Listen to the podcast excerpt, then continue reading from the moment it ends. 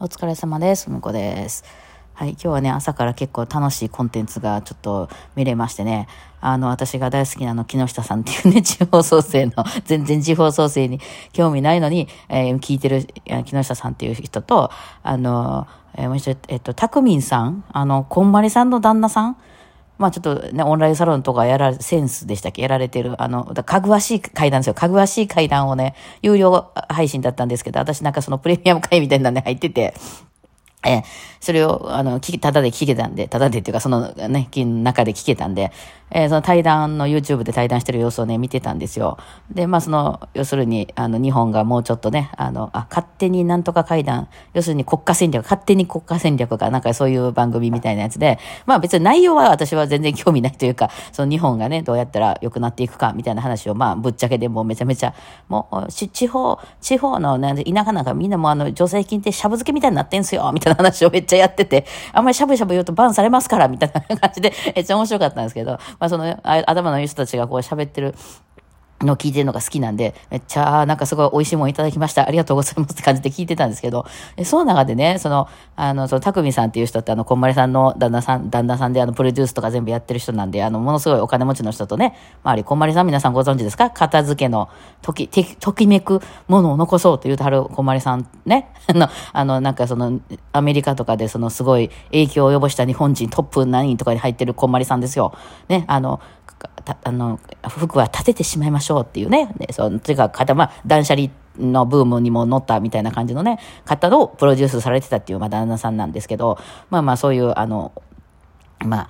あの、何、意識高い系の方に属してらっしゃる方ですよね。まあ私もあんま知らんけど、でも本かなんか読んだことある気がするな。うんですね。で、まああの、私は木下さん関連の方からそのサイトに入っていって、あの、その対談を聞いてて面白かったんですけど、その、まあその、小丸さんの旦那さんね、たくみんさんが、あの、なんとかたくみさんですよ。がね、まあだからお金持ち相手にしてることが多いんですよ、富豪を。うん。だからもうその、そういうアメリカで成功された方なんでね。なんか別にね、喋り方はでもめっちゃわかりましたね。何言ってるかわからへんみたいなことは全然なかったんですけどね。で、その方がね、その富豪相手にしてると、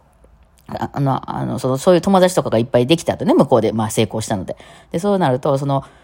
奴らはね、飛行機とか乗らないんすよって言って、あの飛行機っていうか、あの、飛行機は乗るんやけど、プライベートジェットが必ずあるからみんな持ってるから、その、なんか、あの、みんなで一緒に飛行機乗るとかってやったことなくてちっちゃい頃から。まあね、あの、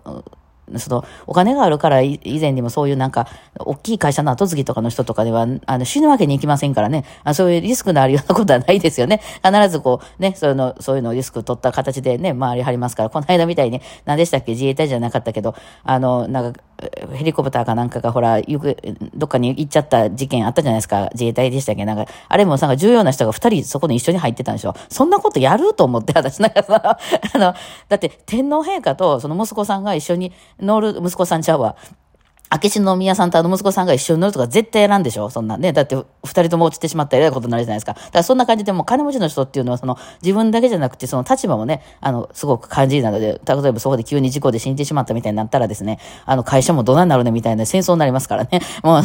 大事なんで、まあ基本プライベートジェットを持ってらっしゃると。だからそのプライベート持ってる人と、みたいな友達に、あ飛行機が結構あのコロナ終わって混んできてたみたいな話をすると、え、みんなで乗るのとか楽しそうじゃんみたいな話になるらしくて。そんな乗ったことないからね。なるほどね、と。でね、もう私思い出したんです。そこで、うわーって、もうその内容も面白かったんですけど、めちゃくちゃ思い出したんですよね。私、このバイオリンをやってるっていう手前、しかもなんだかんだとこう結構上の方に来たっていう手前、そういう富豪な人たち、まあすっげえ富豪は全然知らん。せやけども、その芦屋の普通には買えない土地に住んでますの人とか、あの、そういう元々の家の資産がめっちゃあるっていうね。まあ今は下界をこう歩き回ってありますけども、ご本人は。だけどお家がすごいみたいな人ね、いっぱい見てきたんですよね。やっぱいるんですよ。そういう人が結構多かったりとか。うん。で、なんかその、まあそのね、えー明治以降はそういうの平等になって、あの、特にまあ戦戦争で全部焼いけって、その平等になったんで、それでバイオリンも一般庶民にもね、あの、手に届くところになったわけです。そうやってね、ヤマハさんとかがやっぱり効果大きいと思いますよ。ね、えーその一般の人でも習ったり、ピアノ習ったり、バイオリン習ったりできるようになったわけやし、そういう楽器もそんなに高くなく売ってますよ。で、そういうふうにやってね、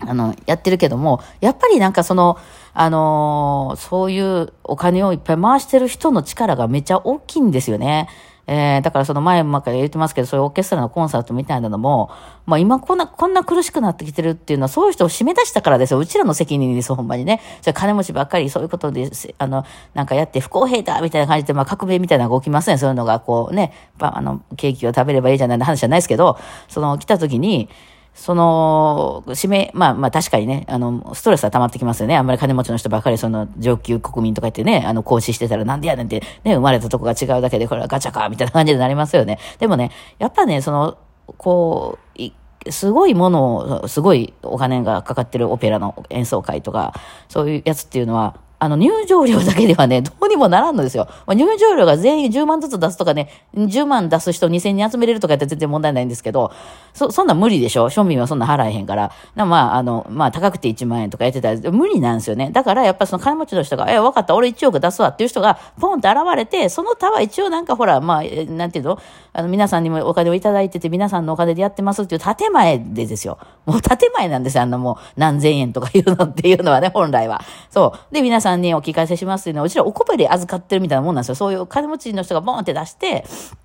うん、それをまあ、一人で聞くのもなんなんで、みんなで聞きましょうよっていうので呼んでもらってるっていう、まあ、あのスタンスが一番ちゃんと、あの、なんか、ちゃんとしてると私は思うんで、だから自分で、まあ、リサイタルみたいなことを開いてみても、やっぱり自分だけでもっと取ってやろうと思うと、全然そのお金が足りないと。ね、やっぱりそういうちょっとええとこ借り、なんとかホールみたいなとこ借りようと思うと、1日で100万ぐらい飛んでいきますから、そんな皆さんの、あの、チケット代だけで割るなんて無理じゃないですか。だから、あ、いいよいいよ、出すよって言ってくれるパトロンのおっちゃんが来て、初めて成り立つわけなんですよ。でもそういう世界はね、そういうなんていうの、賄賂みたいな感じで良くないと。ね、いうので、ほら、なんかほら、昔も東京芸大の運動さんとか捕まってて、その、バイオリンの先生がこうね、このバイオリン買いとか言って、その先生がやって、そのマージンもろてたみたいになって、昔はさ、当たり前の世界やったんですよね。その、偉い先生がね、その、自分のために楽器を選んでくれてんねんから100万ぐらい持たせてくださいよっていう話なんですけど、それをね、ね、やっぱりその、国家的にはそういうのは賄賂みたいな感じになりますんでダメだと。